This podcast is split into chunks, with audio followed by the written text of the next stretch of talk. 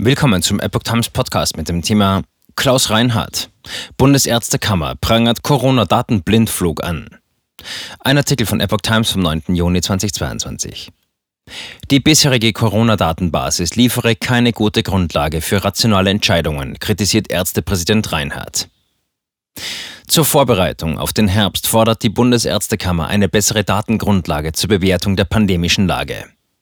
Wir haben in den letzten zweieinhalb Jahren einen wahren Datenblindflug erlebt, der keine gute Grundlage für rationale Entscheidungen war, sagte der Präsident der Bundesärztekammer Klaus Reinhardt den Zeitungen der Funke Mediengruppe.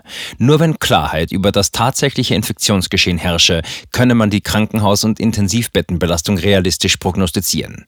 Die Bundesregierung sollte sich daher den Rat ihrer Experten zu eigen machen und endlich systematisch Daten zur Infektionsdynamik, Krankheitsschwere und zur Belastung des Gesundheitswesens erheben und auswerten, so Reinhardt.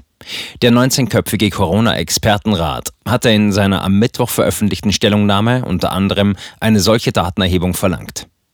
Grundlage für rationale und wirkungsvolle Corona-Schutzmaßnahmen ist eine aussagekräftige Datenbasis, mahnte Reinhardt. Zudem brauche es Gewissheit darüber, wie wirksam die in der Vergangenheit ergriffenen Maßnahmen gewesen seien. Denn die Bevölkerung wird erneute Einschränkungen nur dann akzeptieren, wenn diese erwiesenermaßen notwendig und wirksam sind, so Reinhardt. Die Erkenntnisse aus der Evaluation der Corona-Maßnahmen, die Ende des Monats vorliegen soll, müssten daher ebenfalls in die weitere Planung einfließen.